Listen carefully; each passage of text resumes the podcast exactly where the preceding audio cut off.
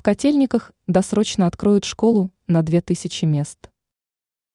В Московской области по-прежнему ведется работа, связанная со строительством важных для общества объектов. В данном случае речь пойдет о предстоящем открытии одной из школ. По информации ТАСС, пресс-служба губернатора и правительство Подмосковья со ссылкой на губернатора Андрея Воробьева сообщила о планируемом досрочном открытии школы. Данный объект будет находиться в городском округе Котельники в микрорайоне Парковый. По словам Воробьева, строительством школы занимается проверенная компания. Он отметил, что новая школа станет уютным и комфортным местом для пребывания учителей, школьников, родителей. Кроме того, в настоящее время выполняется работа по поиску педагогов, директора, других членов команды.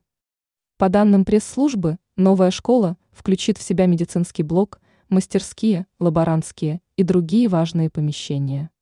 Помимо этого, на территории образовательного учреждения появятся площадки для игр, занятий спортом, стадион. Добавляется, что сейчас объект готов более чем на 35%. Открыть школу планируется в сентябре 2024 года.